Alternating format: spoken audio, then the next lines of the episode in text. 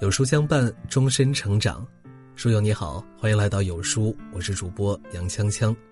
今天为你分享的文章来自于哈叔的职场微课堂。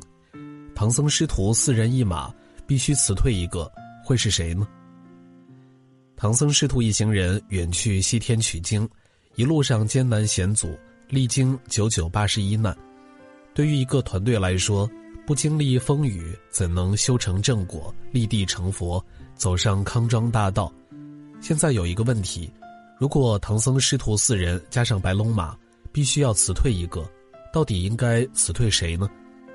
从资历、能力、背景、利害关系等多角度，我们一个一个来分析。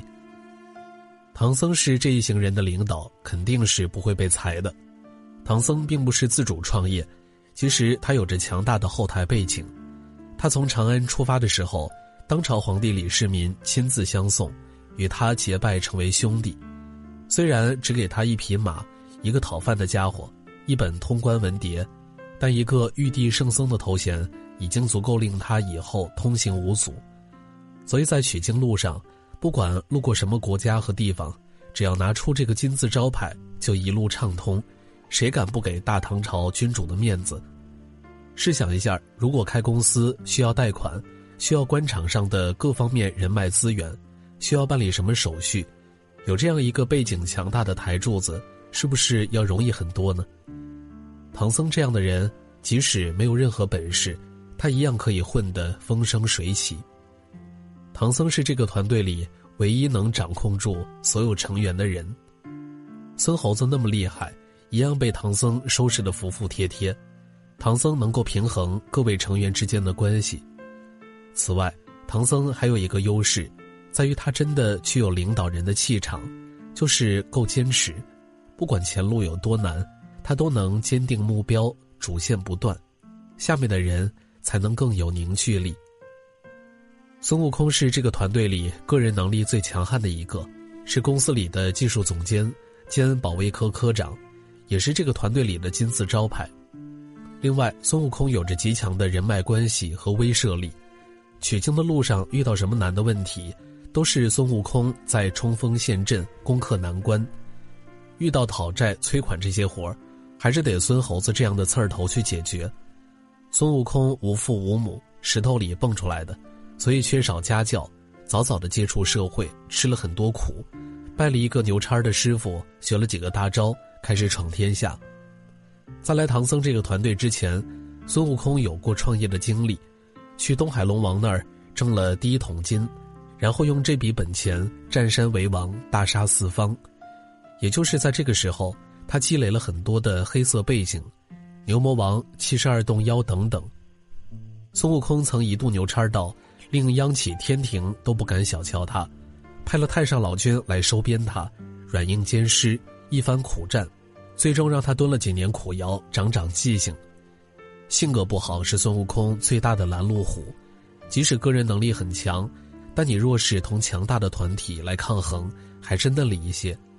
俗话说“千军易得，一将难求”，孙悟空这种极有本事的人，每个领导都想拥有，为自己所用，不为自己所用，就可能成为对手。这道理大家都懂。再说，蹲了几年苦窑的他，在性格上已经收敛了一些。退一万步来说。哪天孙悟空再犯起浑来，唐僧还有紧箍咒能将他管得服服帖帖，所以孙悟空绝对不会被辞退。能力极强，又能被控制的员工，没有领导愿意放手。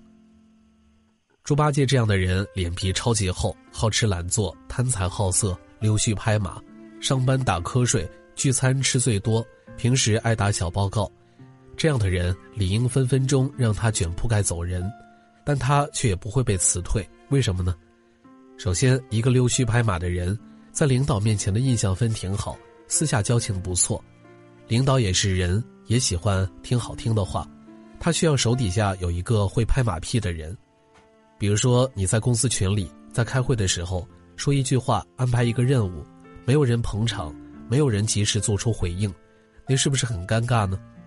所以，猪八戒有一个很大的作用，就是化解尴尬。充当这个团队里的润滑油，以保证团队正常运转。比如最近公司里大家都比较散漫，没有战斗力，唐僧就会拿八戒说事。你看看你上班一点都不认真，你们技术总监孙总都忙死了，你们在这玩还想不想干了？这其实是说给所有人听的。唐僧让猪八戒背黑锅，知道他不会当众和你翻脸，让你下不了台。不仅是领导，其他员工也会经常和猪八戒打闹。你看孙猴子整天喊他呆子，揪他耳朵。追逐打闹，激情四射，猪八戒也并非一点工作能力也没有，他是一个很好的业务员和公关人员，虽然长得丑，但是嘴甜脸厚，必要的时候，即使让他出卖色相，他也绝不含糊。一个公司，一个团队，特别需要猪八戒这种人，在紧张的工作之余，出出丑，打打魂。至于他那些爱打小报告的坏习惯，只要领导有分辨力，就没有问题。猪八戒这种人是一把双刃剑，好领导会用，让团队更加润滑顺畅；不会用的领导，很容易导致团队解体，有一定的风险。但领导多少都有些自负，他相信自己能搞定。沙和尚是这个团队里堪称完美的成员，埋头苦干，任劳任怨，挑行李，照顾师傅，一个挺好的劳模。但他却是最容易被辞退、被牺牲的对象。真不是领导眼瞎，而是他太普通了，做的工作几乎没有技术含量，属于打杂的形式，这是很容易被更低的劳动成本所取代的。沙和尚虽然整天感觉忙忙碌碌的，但有没有发现，出去拉赞助、公关，也就是化缘，这些活不是孙悟空就是猪八戒。公司遇到困难，就是遇到打妖怪的活也是孙悟空为主，他和八戒作为帮手。他每天的工作除了按时打卡。做点挑担子的辛苦活就是镇守在公司，太像公司里的大多数底层职员了。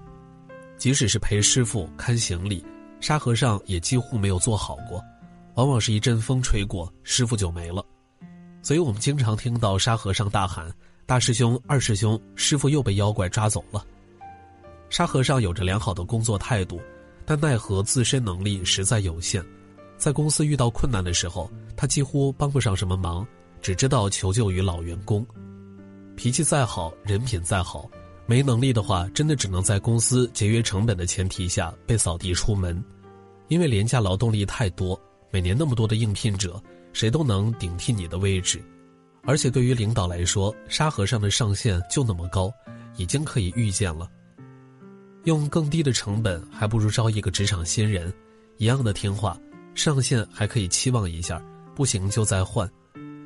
白龙马是唐僧团队里一个比较奢侈的物品，领导的座驾是唐僧团队财力和背景的象征。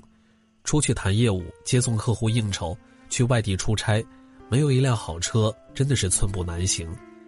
为什么很多老板明明没钱，还要去贷款买大奔，先把门面撑起来？